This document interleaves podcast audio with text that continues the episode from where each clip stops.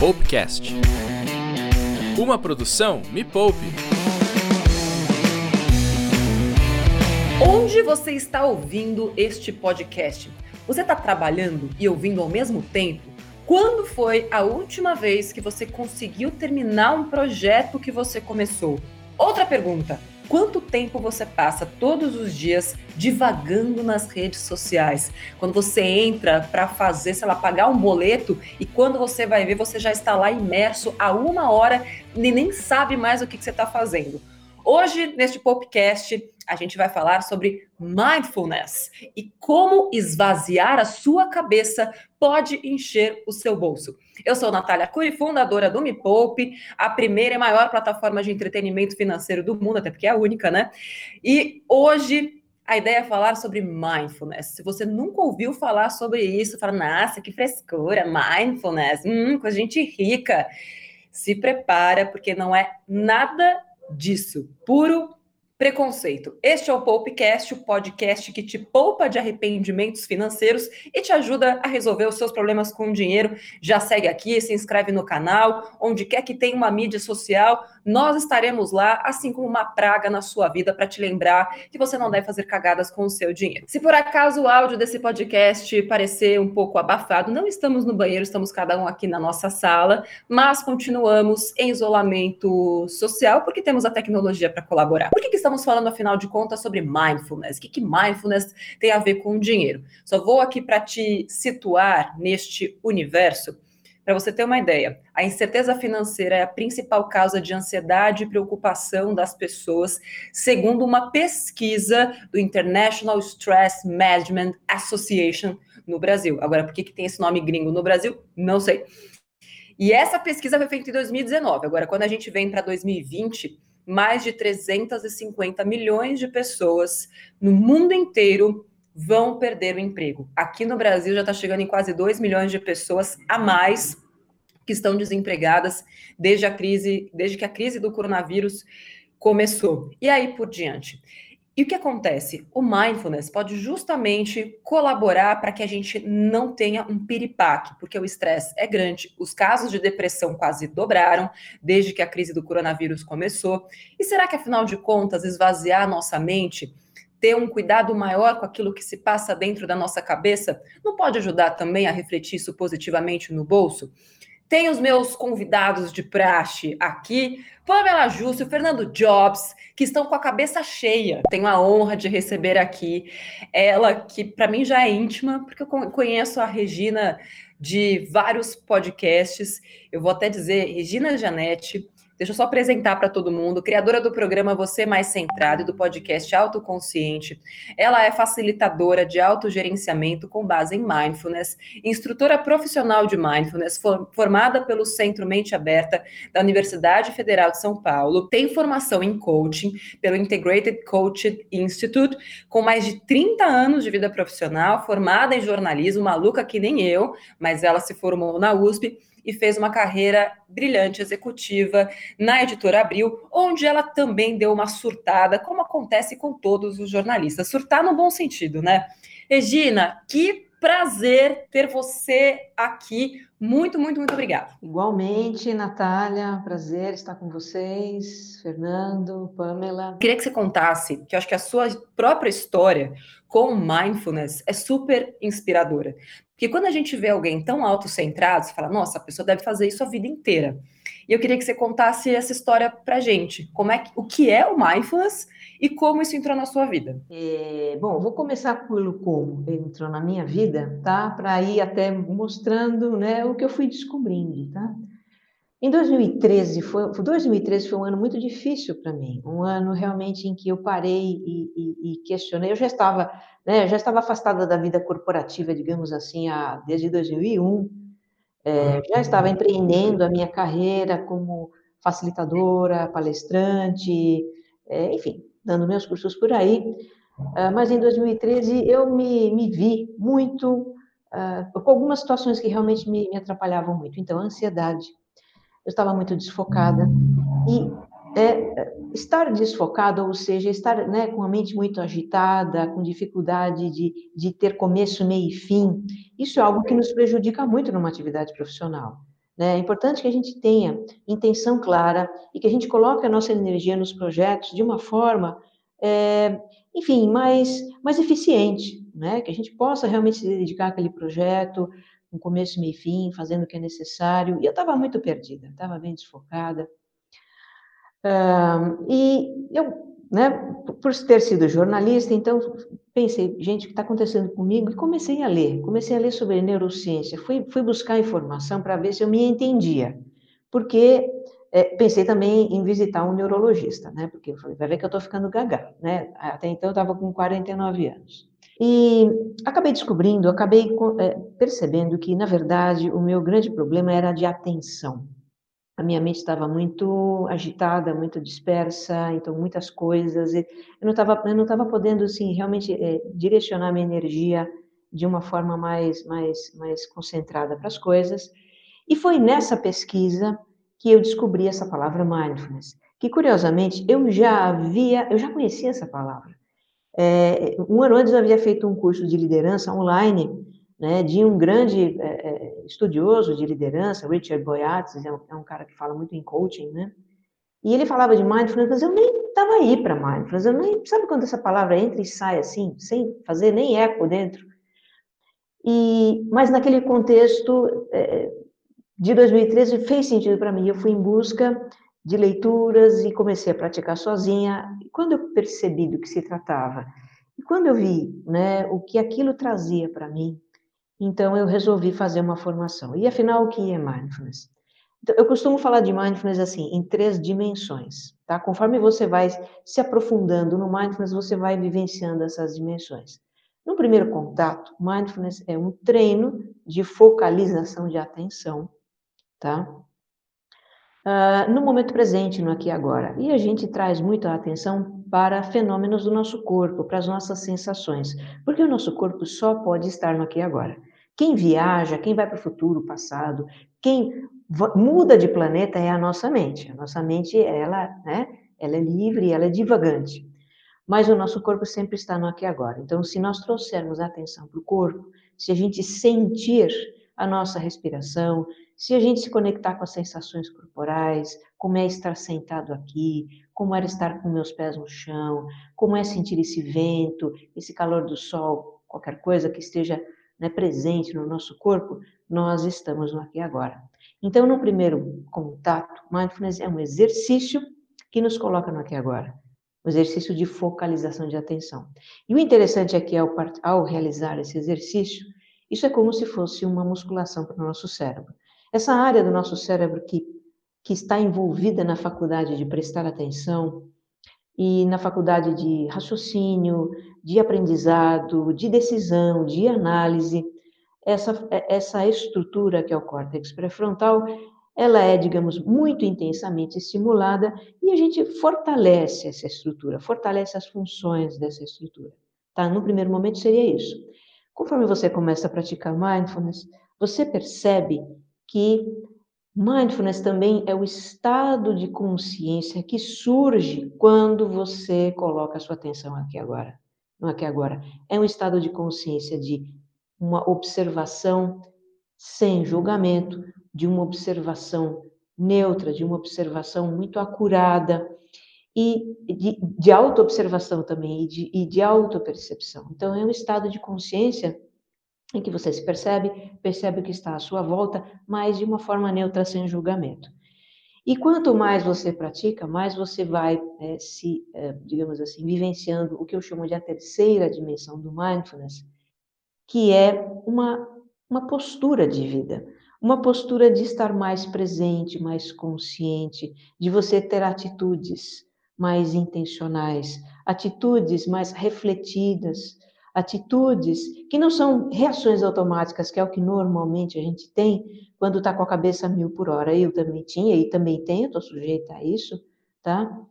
Como qualquer pessoa, mas uh, a, gente, a gente pode, é, é, enfim, estar mais presente conosco mesmos e com as nossas reações, as nossas respostas, melhor dizendo, nas situações da vida. E aí, uma pergunta que eu acho que é legal, porque eu sempre acredito também que quando a gente sabe o resultado que aquela prática pode trazer, a gente estimula as pessoas a buscarem aquela prática também.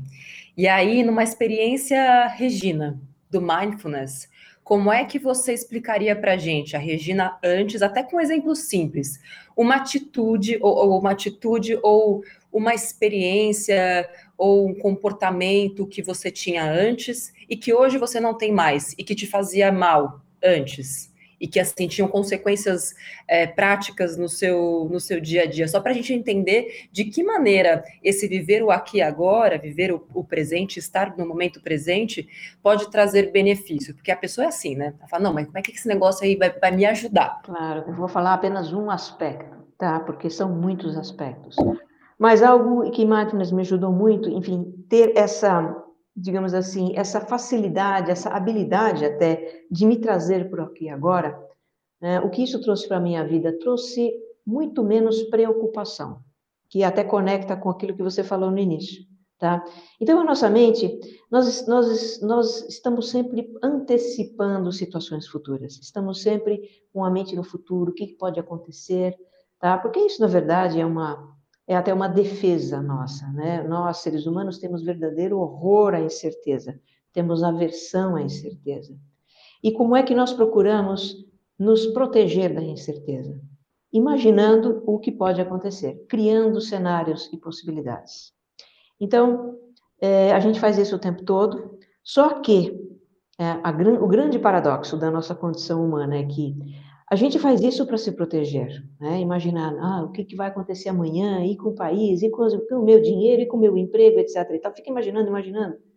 A gente imagina, a gente projeta cenários para se proteger, para se precaver, para tomar ações que possam prevenir.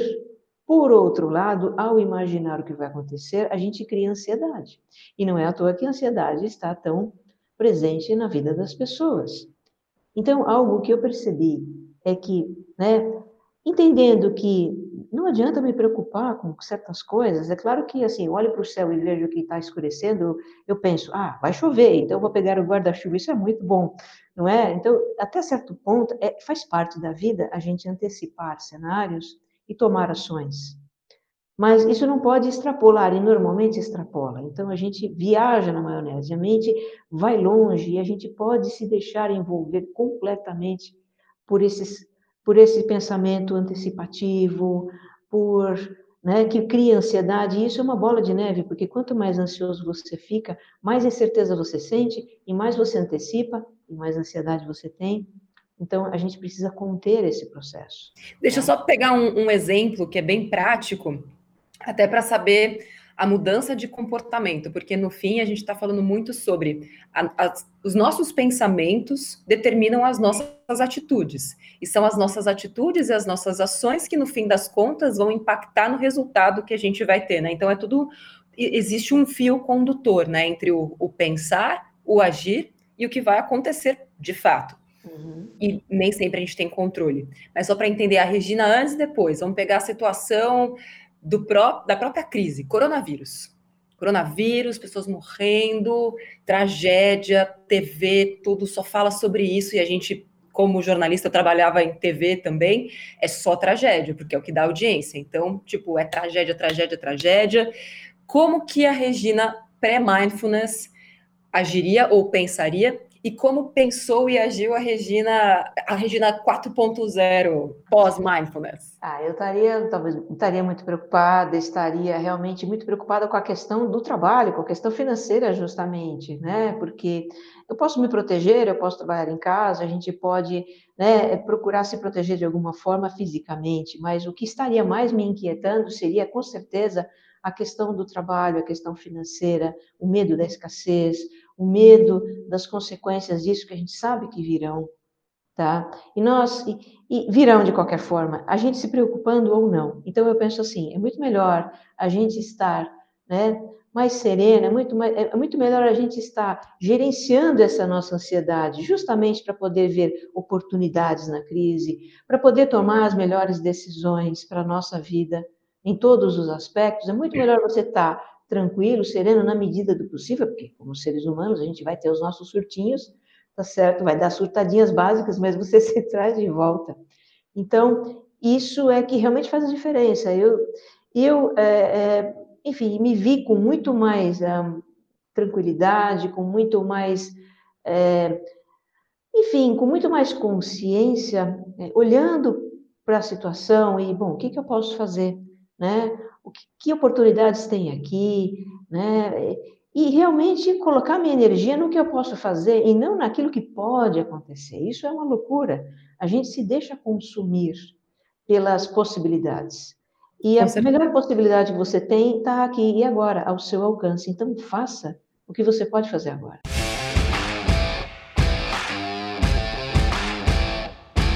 Regina, a gente tem um quadro aqui que tem um nome meio violento, mas é só para fazer uma analogia, tá? Que é uma disparada assim de perguntas com respostas Nossa. bem curtas, chama metralhadora da superconsciência. Uau! Uau! o filme do 007, que ele está lá com o analista e ele começa a falar um monte de coisa, mas vamos lá. É, mas pode ser tipo isso.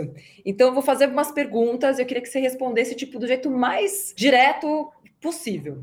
Tá. Primeira, todas as pessoas podem ser autoconscientes? Com certeza, isso é uma questão de você praticar. Ótimo. Qual o perfil da pessoa que é mais difícil de desenvolver a autoconsciência? Ah, talvez a pessoa que não, não, não, tenha, não tenha se, é, é, se conscientizado da importância disso para a nossa vida. Né? A pessoa que está muito na reatividade, porque o nosso mundo, ele realmente ele nos estimula a ser reativos, a reagir.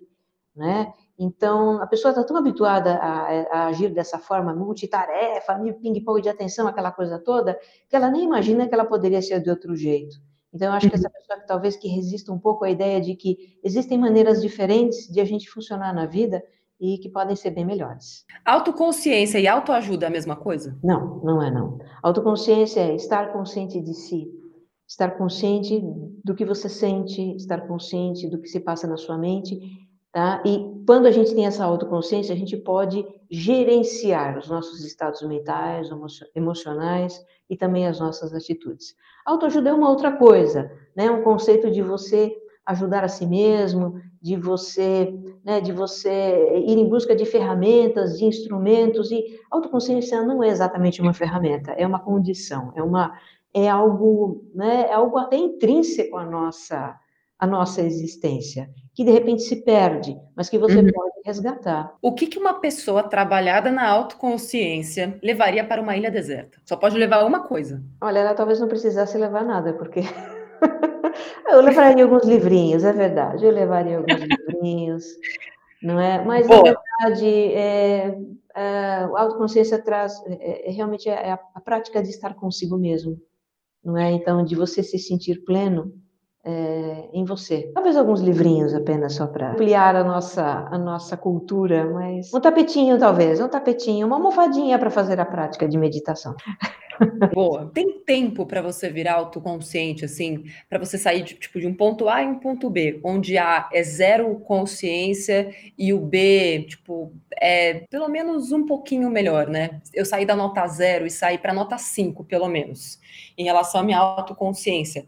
Tem um tempo para isso? Dá para fazer isso tipo em 15 dias, uma semana? Dá para fazer tipo dieta da sopa? Tem uma, uma receita cabalística assim? É, não tem. É um processo. Né? A autoconsciência é um processo. O ponto de partida de cada um é diferente. E é um processo no qual a gente, claro, que vai ter tomadas de consciência nas quais a gente pode se deter um pouco mais. Então, é parte do processo de autoconsciência, tá? Você se olhar e você perceber né, os seus auto-julgamentos, você perceber as suas emoções, você perceber coisas que de repente passam totalmente batido para você. E para algumas pessoas isso pode ser, né, enfim, você pode se deter um pouco ali, né, você precisa desenvolver um pouco de autocompaixão para lidar com o que está presente. Então, é um processo que varia muito. Mas eu diria para você, né, com base nos feedbacks de alunos, eu tenho um curso para isso, é, uma das primeiras, um, dos primeiros efeitos que, que aparece né, na prática de mindfulness é que realmente as pessoas passam a se perceber melhor. Onde estava a minha mente? Né? No que, que eu estava pensando? Né? Eu estava aqui, puxa, me distraí e volto. Então, é, perceber aonde está a nossa mente, no que é que a gente está pensando, né? quais são os nossos pensamentos, é um dos primeiros efeitos que a gente experimenta. Hum, 15, 20 dias, um mês de prática, talvez você já surge um pouco disso, porque a prática de mindfulness desenvolve uma faculdade que a, que a neurociência chama de metaconsciência, que é estar consciente daquilo que se passa na nossa consciência. E isso é algo que vem rápido, tá? E uhum. que é muito importante no processo. Com certeza. É, boa parte da minha metodologia para mudar a vida financeira das pessoas, né, fazer elas conseguirem resolver os problemas financeiros que elas têm, vem também da, da consciência de vieses comportamentais que fazem a gente agir com o nosso dinheiro da forma como a gente age, que é o que estuda a economia comportamental. Mas existe um lado do mindfulness que ele, é, apesar de acho que serem estudos complementares, eles analisam questões diferentes e treinam as pessoas de maneiras diferentes. E aí o que eu queria entender é o seguinte: das mentorias que você já fez, né, dos seus alunos, das pessoas com quem você pôde estar mais perto, você percebia que de alguma maneira esse excesso, né, esse turbilhão de, de pensamentos impedia a pessoa de crescer financeiramente? Dá para a gente fazer essa conexão? Porque quando a gente fala, quando a gente aborda só o comportamento em si, sei que sim. Mas de que maneira esse turbilhão impede a pessoa de conseguir focar na questão financeira mesmo. Ah, sim, eu acho que de diversas formas isso acontece, tá? Então, por exemplo, é, eu, eu falei né, sobre a questão de colocar a energia. Então, é claro, quando você tem muita coisa na cabeça, quando você tem muitas ideias e muitos projetos, você fica difícil você realizar, tá? Então, na verdade, eu acho que a prática de mindfulness, a autoconsciência, tudo que vem na decorrência né, disso, é, nos ajudam a estabelecer prioridades, nos ajudam a abstrair as distrações, nos ajudam a focar mais naquilo que realmente é importante para nós. Então, eu penso que, né, se você colocar seu foco em projetos, né, e for resiliente nos projetos, e persistir, e também estiver aberto a mudanças, é tudo, né, tem muitas coisas aí, mas então você tem, né, enfim, colocar energia nos projetos é, é, é, é algo importante para o nosso êxito na carreira, uhum financeiro, tá? Isso é uma coisa. Outra coisa que você mencionou são os vieses. Os vieses cognitivos que nos levam a tomar decisões, muitas vezes, que não são as melhores decisões. São apenas decisões né, que os nossos padrões mentais é, nos levam a tomar. E, e algo muito importante na prática do mindfulness é que a gente aprende, a gente passa a reconhecer esses padrões não é? Passa a reconhecer e mais importante ainda, a gente cultiva através de atitudes a abertura, a abertura de experimentar coisas novas, curiosidade de olhar para situações e né, ir além dos conceitos e preconceitos que a gente tem a respeito das coisas. Então, só essas duas atitudes já expandem as nossas possibilidades, né? Expandem o nosso mundo mental. Então tem tudo a ver, realmente né? Você você é, se dedicar a uma prática como essa, desenvolver as atitudes de mindfulness, é, aprender a focalizar a sua energia, não apenas durante o treino, mas focalizar a sua energia para a sua vida. Hoje, o nosso trabalho, o trabalho de grande parte das pessoas no mundo, e acredito que dos seus ouvintes, dos seus alunos, assim como dos meus, é, a gente realiza o trabalho com a mente. Né? O nosso, as nossas faculdades mentais, as nossas capacidades mentais são o nosso maior valor. É importante a gente otimizar esses recursos e otimizar a energia mental para poder realizar mais. Porque enquanto a gente fica com uma mente dispersa, cheia de coisas, imaginando, projetando, enquanto a gente também não não não, não se coloca prioridades, não limita distrações, enfim, tudo aquilo que a gente precisa realmente fazer para higienizar o nosso campo mental, né? uhum. fica difícil você dar conta de toda a demanda de processamento mental que o nosso trabalho requer. Né? Sim. É um trabalho em que a gente precisa usar raciocínio, a criatividade, é, precisa acessar a informação, mas entender ou interpretar a informação. Então, é tudo muito com a cabeça. A gente funciona, a gente cria, a gente trabalha e a gente prospera com a mente. Cuidar dessa mente é fundamental. Com certeza. E eu acho que algo que é muito bacana, que eu vejo acontecer nos meus, nos meus alunos, é que no momento em que a gente tem a consciência de como esta máquina, né, chamada cérebro, opera, ela meio que perde o, o, poder, né? A gente começa a ter mais controle sobre a situação e passa a ser menos controlado. E eu acho que o mindfulness também traz isso para gente, porque eu comecei a fazer a prática, inclusive, depois dos seus podcasts. E eu sempre tive essa mente divagante, sabe? De já começa num pensamento que cola no outro pensamento e não sei o quê. E é legal que quando você fala, é, nossa, mas era para ser de um jeito e agora eu estou pensando, ai meu Deus, estou fazendo tudo errado. E, e, é muito legal, porque é, de fato é o que acontece na nossa cabeça. Nossa, já estou eu errando de novo. E aí o exercício é para você não se julgar. Isso. E aí, quando você vai ver, você está julgando o seu julgamento. Você fala, nossa, acho que foi Rivotril de menos, acho que isso aqui não vai funcionar.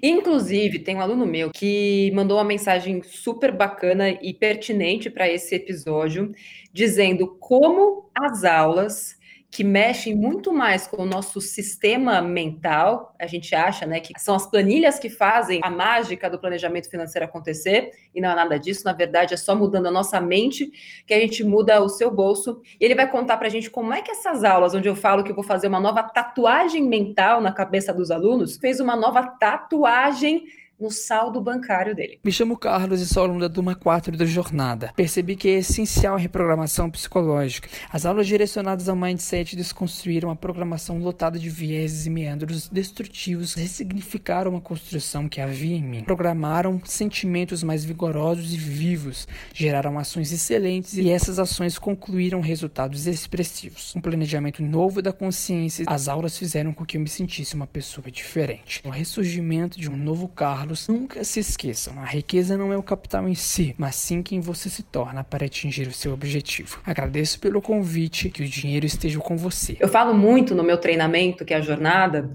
como que a gente ser refém do nosso próprio cérebro traz consequências ruins para a nossa vida financeira. Por isso que boa parte das aulas são dedicadas a técnicas e ferramentas para a gente adestrar o nosso cérebro. Porque só quando a gente tem controle sobre esses impulsos de consumo é que a gente consegue também controlar nossa vida financeira. Inclusive, tem uma nova turma da jornada aberta agora. Deixei o link para você poder participar dessa turma, uma turma fechada, são poucas vagas, poucos alunos, até para poder dar conta de todo mundo.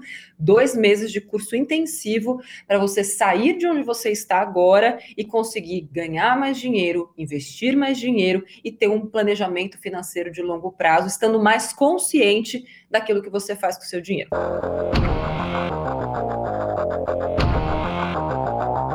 Regina, não sei se você está preparada para isso, mas eu precisava, assim, um exercício prático para quem ouviu esse programa pela primeira vez, nunca ouviu falar em mindfulness. Então, um exercício prático para eu entender como é que é esse negócio, essa prática de mindfulness. Tá, a gente pode pensar no reset mental. Né? Reset mental é um exercício muito simples, é o primeiro exercício que eu ensino para meus alunos, que é um exercício apenas para você é, aprender a manejar essa chavinha. Você falou de chave, nós temos uma, digamos assim, uma chave neurológica que é, alterna dois estados, o estado divagante e o estado experiência direta, o estado de, né, do aqui e agora, tá? E algo que nós podemos fazer, isso o dia inteiro, se você quiser, sempre que você sentir necessidade. Então, imagine quando a sua mente está muito cheia de coisas, você está muito perdida, você está muito agitada, e tem dez abas abertas no seu navegador na internet, e dá aquela pane. Então, algo muito simples de fazer é você fechar os olhos e sentir a sua respiração. Inspirar sentindo a respiração. Entrar, né, o ar entrar pelas narinas, se aprofundar nas narinas. E depois você expira sentindo o ar passar e fazer o ventinho aqui na frente das narinas. Então é só isso, ó. Inspira sentindo o ar, expira sentindo o ar. Quando você sente a sua respiração, você está em experiência direta. Você está no estado do aqui e agora. Você está conectado com o seu corpo. E o que acontece nesse momento em que a gente está no aqui, agora, sentindo o nosso corpo, é que os pensamentos momentaneamente desaparecem. Os pensamentos vivem no outro estado, que é habitual, é o padrão da nossa, do nosso cérebro, que é o, o modo atuante. Quando você quiser dar uma resetada na sua cabeça, na sua mente, então simplesmente pare e tome uma respiração, sem forçar, não precisa ser profunda, a ideia é sentir a respiração. Uma vez que você inspira e expira, que é bem pouquinho, é rápido, é o suficiente para limpar aqueles pensamentos que estavam presentes. Aí, Só uma? Isso é um exercício né, de reset. Claro que a prática de mindfulness ela é um, tem uma outra dinâmica, já você leva mais tempo. Isso é o reset mental. Muito então, legal. Se você quiser, você pode respirar duas ou três vezes ou quatro, mas na verdade, respirar, quando você traz a atenção naquele instante em que você sente o ar passando pelas narinas, se aprofundando nas narinas, você já desligou os pensamentos. Uhum. Eu faço milhões de vezes isso, porque, como qualquer pessoa, tem muitas coisas acontecendo, tem né, os meus alunos, tem curso, tem.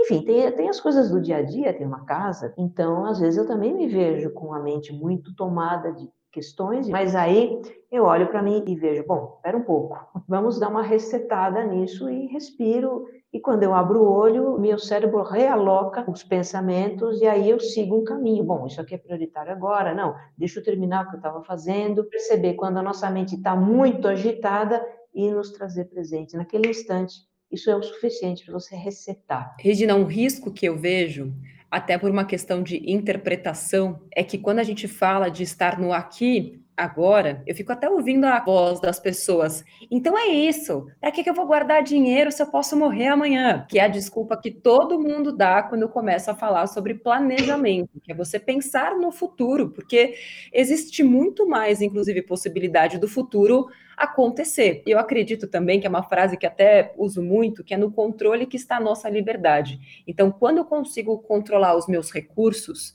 sejam eles financeiros, mentais, emocionais, principalmente os mais escassos, que são meu tempo e o meu dinheiro, eu consigo também ter algum controle sobre o meu futuro. Eu não sei o que vai acontecer exatamente no futuro, mas através desses recursos escassos, principalmente do dinheiro, porque o dinheiro sim ele viaja no tempo e com a força do juro composto ele inclusive se multiplica com o tempo, sem que a gente precise fazer muito esforço. Então, como é que a gente pode usar o mindfulness, que é o aqui, agora, sem sabotar um planejamento que só acontece com pensamento de longo prazo? É, eu acho que assim, mindfulness convive muito bem com a intenção, tá? Uhum. Então, eu costumo dizer, né, mindfulness é um treino de intenção, atenção e atitude. Então, ele não contradiz ou ele não se choca com as questões práticas da vida. A gente precisa sim ter as nossas seguranças, a nossa eu acho que faz parte da vida, a gente não pode viver com uma casca de banana, não é? Uma tanga de casca de banana, tá certo? Pelo menos essa não é a minha escolha. É, até para eu poder fazer meu trabalho e levar minha mensagem adiante, eu preciso gerar dinheiro, preciso disponibilizar meu tempo e fazer uma série de coisas para poder levar a minha mensagem adiante. Então, faz parte da vida. Eu acho que mindfulness nos ajuda a estar mais conscientes das nossas escolhas, de onde a gente tropeça e uhum. daquilo que a gente pode fazer para sabe, para ser mais efetivo na vida. É, então, não se choca e não contradiz, não. O que realmente é, eu acho que é um, é um, diferencial é a gente coloca a intenção nas coisas, então é, faz tudo com intenções claras. Então, a minha intenção é levar adiante esse trabalho, a minha intenção é eu ter enfim, ter um ganho a partir disso. E, e eu acho que nos ajuda a ter, ter, ter, esse foco e realmente ser mais efetivo, fazer as coisas com menos esforço, uhum. um retorno mais tranquilo, mais sereno, sem nos preocupar excessivamente com o futuro. Eu acho que é a questão do estar aqui agora também é como eu posso agir no aqui e agora, quando a gente fala sobre a questão financeira, né? Como que o agir aqui agora vai me trazer frutos é, no futuro. Isso é muito, muito bacana em relação ao dinheiro, porque tudo que a gente faz no aqui e agora não necessariamente vai me dar resultados no aqui e agora, que é uma questão que as pessoas também esperam, né? Eu quero fazer hoje e colher o resultado hoje. É. Mas muitas vezes eu acho que é também assim com mindfulness, com mindfulness, né? Mindfulness, mindfulness. Nossa senhora. É, é uma palavrinha chata, é muito chata. É, mas infelizmente é... foi consagrado já. e não é porque a gente começou uma prática hoje que eu vou já ter o resultado hoje. Nossa, agora sou plena, porque eu fiz, dei uma respirada. Nossa, que demais, né? uma crítica põe chip na cabeça. Na é. verdade, algo que mindfulness também nos ensina é a paciência. Né? É, nós vivemos num mundo muito imediatista, Nós estamos habituados, até por conta da tecnologia, a retornos imediatos das nossas ações. Isso funciona no celular, no computador, na televisão, mas não funciona na nossa vida. A nossa vida, ainda mais hoje, no século XXI, ela é de uma complexidade muito grande. E um ambiente de complexidade significa o seguinte: um ambiente em que você tem uma multiplicidade de fatores interagindo para que as coisas aconteçam ao longo do tempo. Então, uhum. tudo na vida tem o seu tempo certo. E eu acho que mindfulness é, nos ajuda, né, nos, nos, nos treina nessa paciência também, de você fazer, de você sustentar as suas ações ao longo do tempo, as ações têm a constância, que é a outra atitude de mindfulness, de você sustentar as suas ações ao longo do tempo para que né, os, você colha os frutos quando eles estiverem maduros. Não adianta a gente querer apressar nada, tá certo? E, e, eu acho que é um grande aprendizado realmente esse da constância, de você fazer diariamente, de você lá e regar a sua sementinha e ver aquela sementinha brotando e virando alguma coisa, porque assim é na vida, na natureza, né? As coisas não seguem o ritmo da tecnologia. Jobs, você queria falar alguma coisa? Eu só fazer uma pergunta quando você falou da tecnologia. Então a gente pode dizer que talvez o auto desconhecimento, não sei se o contrário de autoconhecimento seria o desconhecimento, mas poderia ser a tecnologia a grande vilã desse desconhecimento? A tecnologia ela está aí para facilitar a nossa vida, não é? Eu acho, eu sou um entusiasta da tecnologia, eu adoro celular, computador, eu estou achando o máximo que a gente possa estar fazendo um programa, cada um na sua casa. Eu acho fantástico tudo isso, não é? É só a gente não querer que a vida funcione como os nossos dispositivos. Uhum. Não é? Então, não perder o contato, eu posso ter muita tecnologia na minha vida, mas não perder contato, por exemplo, com a natureza, que é algo que tem o seu ritmo. Os dias e as noites, as estações e o tempo das coisas. Então, é, estar em contato com a natureza nos traz para essa dimensão de a vida no planeta Terra, não é? A vida biológica. A vida biológica tem o tempo dela, a vida tecnológica tem um outro tempo. Então, é a gente saber né, transitar entre essas duas coisas, não esperar que tudo se misture e tudo fique uma coisa só. Acho que tecnologia está aí realmente para nos facilitar muita coisa na vida. É, e eu acrescentaria só que a tecnologia, ela acrescentou, como a Regina falou, um elemento a mais nessa receita difícil que é a vida, porque até pouco tempo atrás onde existia só a TV e o rádio e poucos programas e tudo mais, as pessoas estavam mais no aqui e agora, até porque elas tinham menos possibilidades de divagar. Até a criatividade acabava sendo limitada pelo número de estímulos que, que se tinha.